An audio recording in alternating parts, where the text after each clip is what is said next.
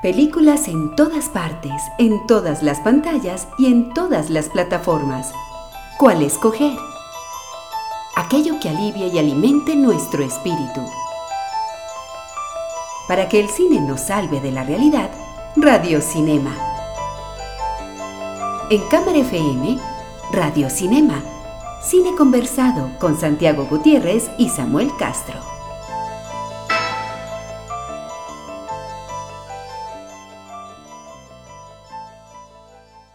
La semana pasada, o en el caso de que ustedes nos estén oyendo este programa en plataforma de podcast, en el episodio anterior, terminamos o estábamos conversando con Alejandro Landes, el director de Monos. Y esa conversación, pues, eh, digamos que no había manera de pararla. Eh, eso es lo fantástico de conversar de cine, que uno quiere hablar de cine todo el día. Y por esa razón es que logramos convencer a Alejandro de que se quedara con nosotros y terminamos esa conversación en otro episodio. Así que esta noche en Radio Cinema tenemos la segunda parte de nuestra conversación con Alejandro Landis. La estrella invitada a Radio Cinema. Eh, buenas noches, Alejandro, otra vez, ¿cómo estás? Bien, tampoco me tuviste que convencer.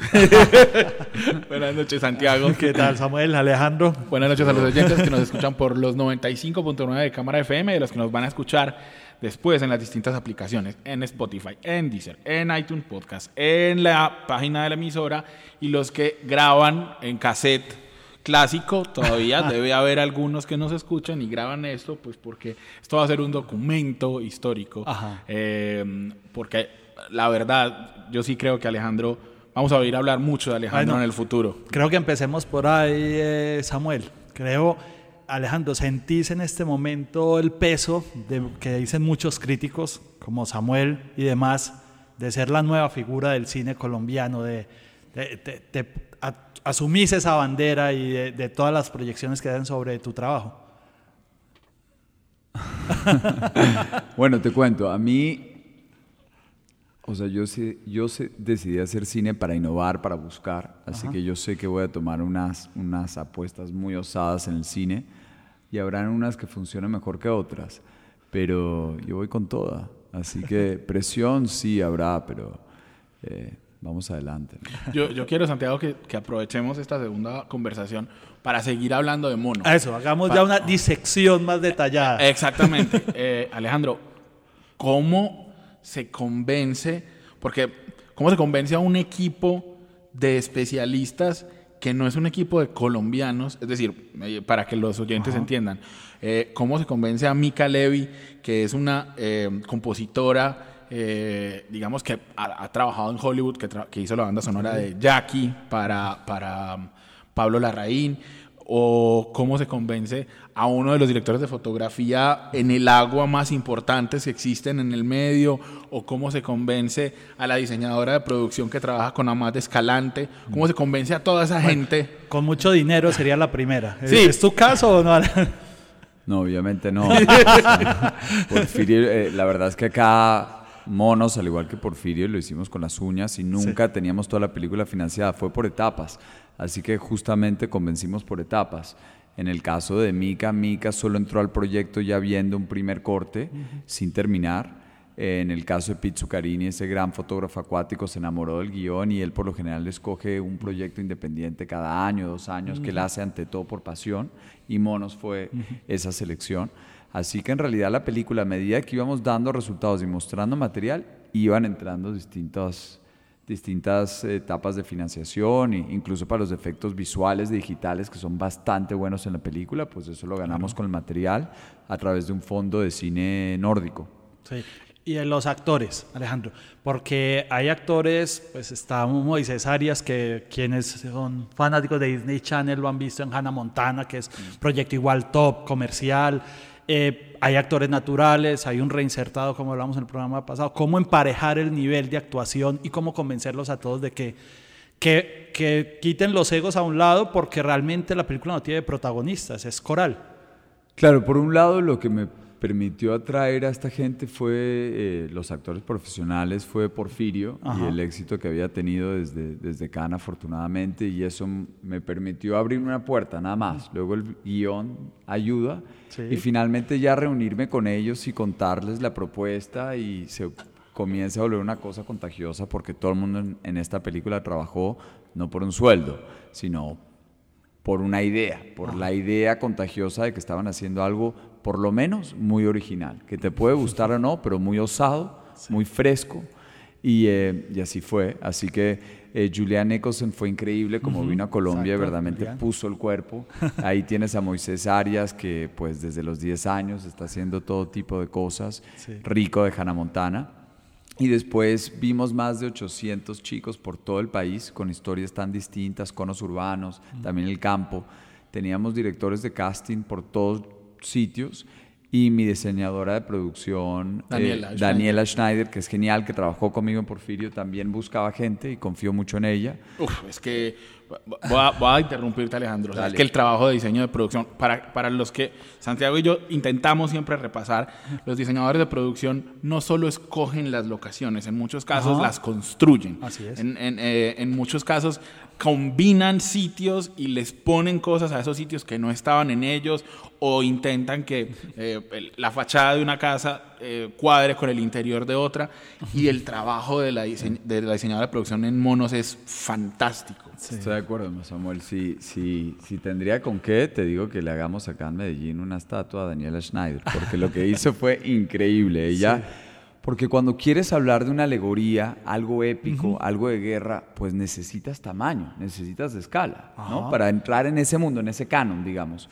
de íconos cinematográficos. Y pues Daniela, junto con ella, ella la verdad se reventó, o sea, fue increíble lo que ella y su equipo lograron para generar eh, ese, ese mundo que mm, hay momentos no sabes dónde estás. Es muy específico, muy íntimo, pero el lugar en la montaña es increíble. No, y en la selva, el, campamento plano de- el plano del mensajero con la mula yendo en esas nubes que parecen otro planeta. Sí. Claro. Y luego ese tanque que realmente, vu- vuelvo y digo, por ejemplo, en ese, en ese momento, yo eh, lo que yo pensé fue, perdón, pero yo dije Kubrick, pues yo dije, es decir, una cosa extraña ahí que parece más eh, ciencia ficción. Sí, o sea, sí. si de ese, si de ese tanque hubieran salido zombies, me hubiera parecido Así es. perfectamente Una adecuado. de Esa era, esa era la idea. Sí. Por eso, ante todo, yo creo que los Sí. espectadores, y tuvimos una función para gente joven en, en Bogotá de medianoche, y la gente, ante todo, decía impredecible, no sabe para dónde agarra la película. Y efectivamente, podrías de repente terminar en la luna y no extrañarte. Sí. Y con Daniela lo que hicimos también es que ella se alimentó mucho de, de la historia y también de distintos países, alimentándose de grupos rebeldes, no solo en Colombia, sino, por ejemplo, los uniformes del ejército ruso cuando incursionó en Crimea, sin querer tener etiquetas de, de Rusia como país. Ajá. También, por ejemplo, movimientos rebeldes de los Rastafari de los 70 por eso Patagrande tiene rastas. Este tipo de cosas que íbamos robando de distintos conflictos, distintos grupos rebeldes, hay veces derecha, hay veces izquierda, hay veces religiosos, hay veces no. Y pues creamos este mundo propio, por eso la película se para por sí sola, eh, no solo por la historia, sino por el diseño de producción. En, en la, en la entrevista que, le, que hiciste con, con Cinema Tropical, a mí me pareció súper interesante que ahí mencionaste que hubo un campamento previo con 30 actores es- escogidos de esos 800 que mencionaste. exacto. Eh, y que las dinámicas de grupo te fueron definiendo ciertos personajes. Es decir, que te quedaste viéndolos, viste, te fuiste bien. Mejor dicho, yo no voy a hacer el proceso, quiero que me contés. Sí. ¿Viste quién era amigo de quién, quién se enamoraba con quién y así los juntaste Mira, o cómo? ahí estás llegando como a la verdad, el ADN, la película es lo que estás contando ahora, esos son los cimientos y la fundación. ¿Por qué? Porque la propuesta más osada y complicada que tiene la película es tener tantos protagonistas. Por lo general una película más clásica pues cae sobre los hombros de un protagonista o dos y por lo tanto tiene- tú tienes mucho tiempo, vienes raíces para hacer que que el espectador quiera a esa persona. En cambio, cuando uno tiene un grupo, entonces tiene muy poco tiempo, no tiene margen de error y ese punto de vista tan fluido tiene que mantenerte todo el tiempo enganchado porque no siempre hay lazo emotivo con tu personaje. Ajá. Entonces era muy importante que cada uno de ellos tenga mucha carne y hueso. Cuando vi todos esos chicos, los llevamos a una especie de campo de entrenamiento. En la mañana hacían ejercicios de improvisación, actuación, en la tarde ejercicios corporales para crear este ejército clandestino. Y pues como dormían, se bañaban, comían juntos, pues yo empecé a ver quién coqueteaba con quién, quién se peleaba con quién.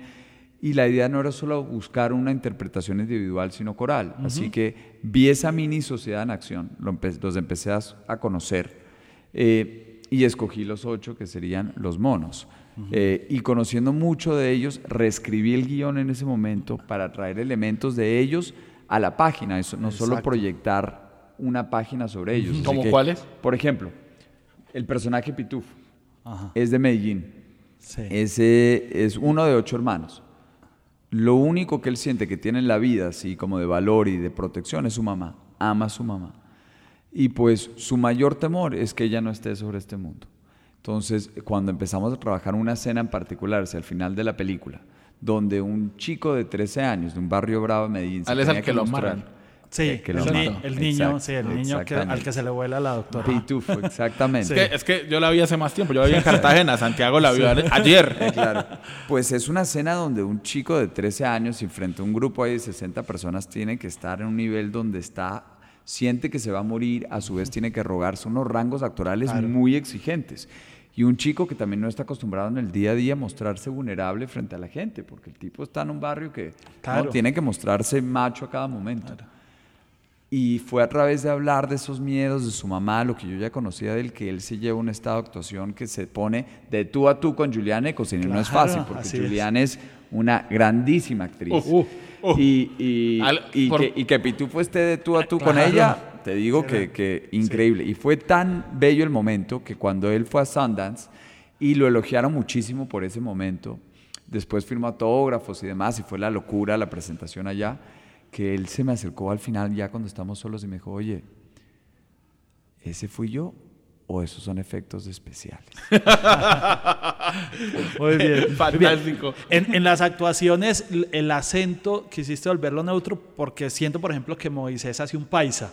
O sea, tiene visos paisas. ¿Eso fue que él naturalmente o fue que lo buscaste o quisiste que fuera la representación del país en diferentes acentos? No, no, para nada. Más bien como los chicos ya muy naturalmente venían de distintos lados, pues había un chico de Líbano, Tolima, otros de Cali, otros de Bogotá y Medellín, y, de Medellín porque Moisés, sus papás son paisas. Ah, ok. la familia es de Marinilla. Ah, sí, Tiene, tiene bastante.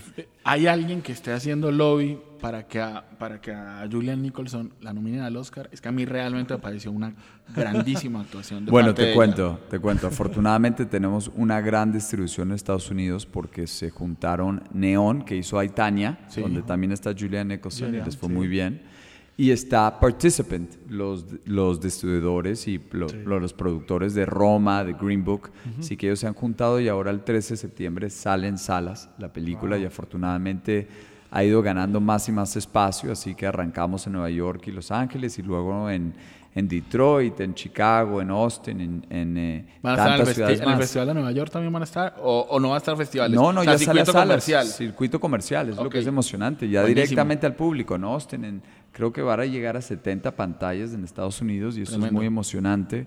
Eh, ante todo porque, porque va, va a salirse del público más cercano, el cinéfilo, y va a llegar a salas a, a mover gente. Total. Yo de verdad lo creo, o sea, lo digo en serio, yo creo que ella, con el lobby adecuado y si las distribuidoras y los astros se cruzan perfectamente para tener una nominación al Oscar. Es que eh, el desgaste físico de ella, el, el, compromiso físico, más que el desgaste, el compromiso físico de ella en toda su actuación es inusitado para las actrices norteamericanas, o sea, para lo que normalmente hace una actriz en Estados Unidos. De acuerdo, de acuerdo. Yo creo que ella no ha sido valorizada como merece y en esta película siempre la hemos visto ser muy tierna, tiene algo como muy suave, pero de repente esa fisicalidad de la cual hablas y, y, lo que ella hace es, es increíble porque tiene que ser madre y a su vez tiene que ser víctima y a su vez tiene que ser victimario. Sí, para, para los oyentes, para que no estén tan perdidos, eh, Julian Nicholson ah, está secuestrada por esa, em, por esa escuadra de muchachos que son los monos, eh, y pero en algún momento eh, tenemos una parte del pasado de cómo llegó a ser secuestrada en un par de, en una escena por ahí nos, nos lo nos lo dicen y en otras, en otras escenas muy conmovedoras ella escucha unas llamadas eh, de, que realmente tiene que, tiene que, es un momento muy emotivo porque es como el contacto con la vida que a pesar de que ella tenga una relación con estos que la tienen secuestrada y ha armado una relación y, le, y la peinan y no sé qué, una relación digamos amistosa, Claro. eh, de- no dejan de ser sus secuestradores, no deja de estar metida en, en medio de la violencia.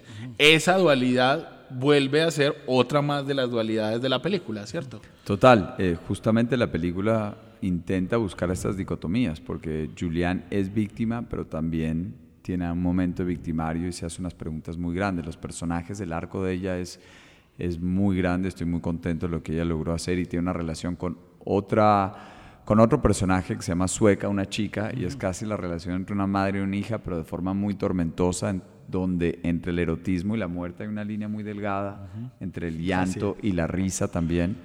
Así que son, es, ante todo la guerra es una ventana, una situación vertiginosa, pero que también se podría vivir, tal vez de forma menos urgente, pero se podría vivir en un patio colegio. Así es, o en un barrio, en cualquier. Eso sentí yo con la película. ¿Cuándo sentiste, Alejandro, que esta película iba a llegar a ser lo que pinta y lo que ha sido?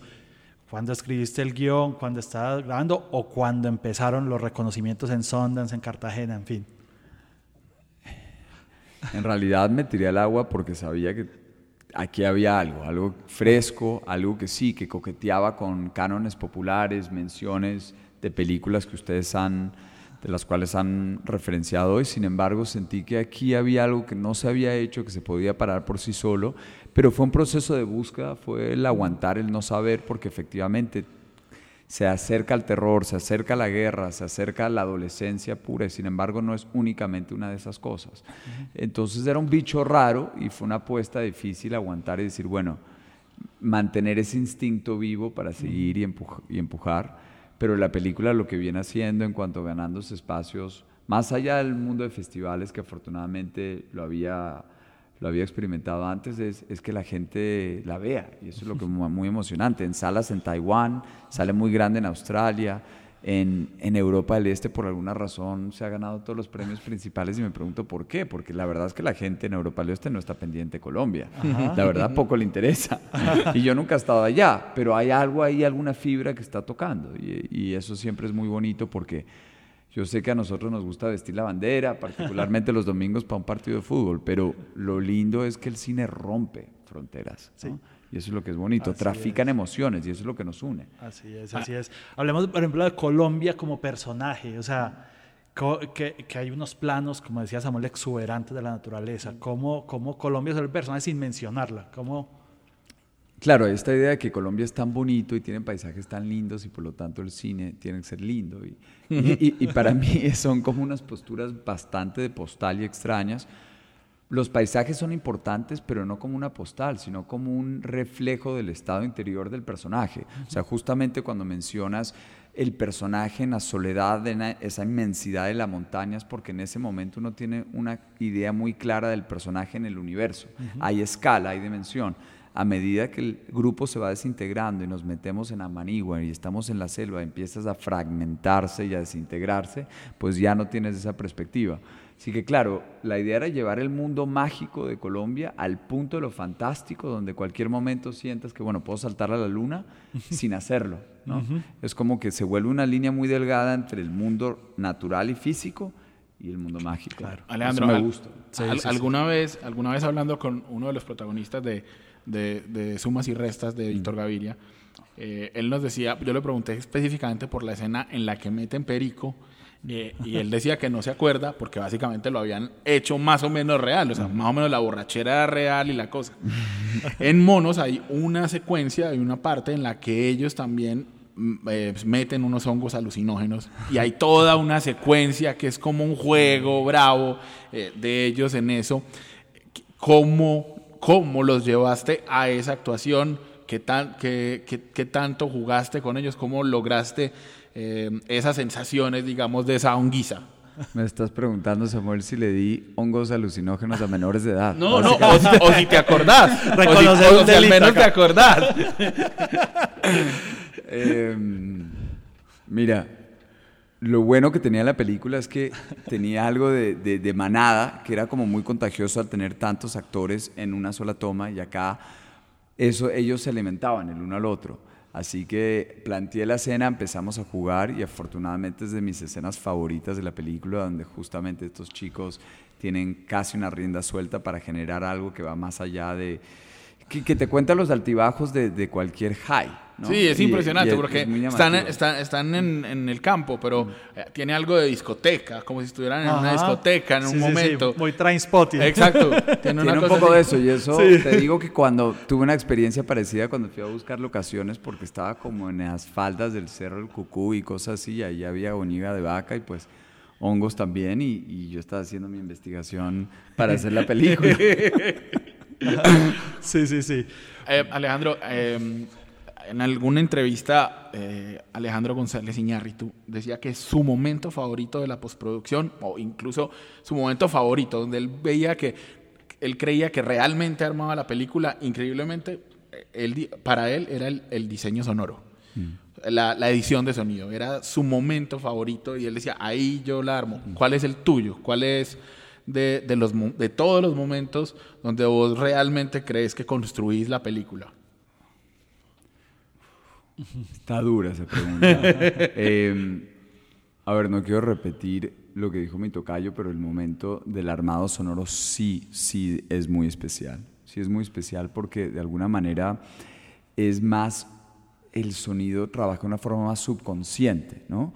Eh, la imagen te está entrando por los ojos y de alguna manera lo sientes como sigues apelando a cosas que tal vez son un poco más eh, terrenales. En cambio, el sonido, justamente como lo dice Buñuel, es como un soñar despierto. Así que sí siento que, que en el sonido empiezan a pasar cosas muy, muy interesantes. No que puedas resolver las cosas con el sonido, claramente tienes que, em, que trabajar el montaje también, pero yo diría que un, un buen armado sonoro, trabajar eso te permite también, incluso si tienes la posibilidad, regresar al montaje. Porque eso me pasó trabajando con Lena Skenazi, que es genial y lo que hizo en el diseño sonoro es increíble. Em, de- trabajar con ella una primera etapa fue cuando yo dije, no, tengo que regresar al montaje. Y eso es lo que de alguna ma- manera te hace ver la película, porque el armado sonoro te da una frescura para ver algo que ya has visto tantas, tantas, tantas veces como si lo vieras por primera vez. Así que me parece que dentro de lo posible, aunque uno está cansado ya quiere terminar, cuando armas el sonido dices, tal vez hay que volver al pizarrón un poquito. Así es. Bueno, para terminar, Alejandro, yo creo estas dos eh, de podcast que, para dónde vamos. O sea, Hollywood se vuelve ahora un sueño más cercano no es tu sueño, un presupuesto de Hollywood más grueso. ¿Querés seguir contando historias colombianas? Eh, ¿Qué podemos esperar? Los aficionados al cine de Alejandro. Lanz. Bueno, a mí me mueve mucho Colombia y quiero seguir filmando acá y en Latinoamérica. Eh, ahora firmé un, un próximo proyecto con una productora en Hollywood, pero es un proyecto afortunadamente de autoría propia. Y, ¿Ya lo y- filmaste? No, firmar. Ah, firmé. Sí, firmé el acuerdo y afortunadamente con Imperative, que Sí. están haciendo la nueva película de Ruben Oslund, de Yorgos Lanthimos, hicieron The Mule, de Clint Eastwood.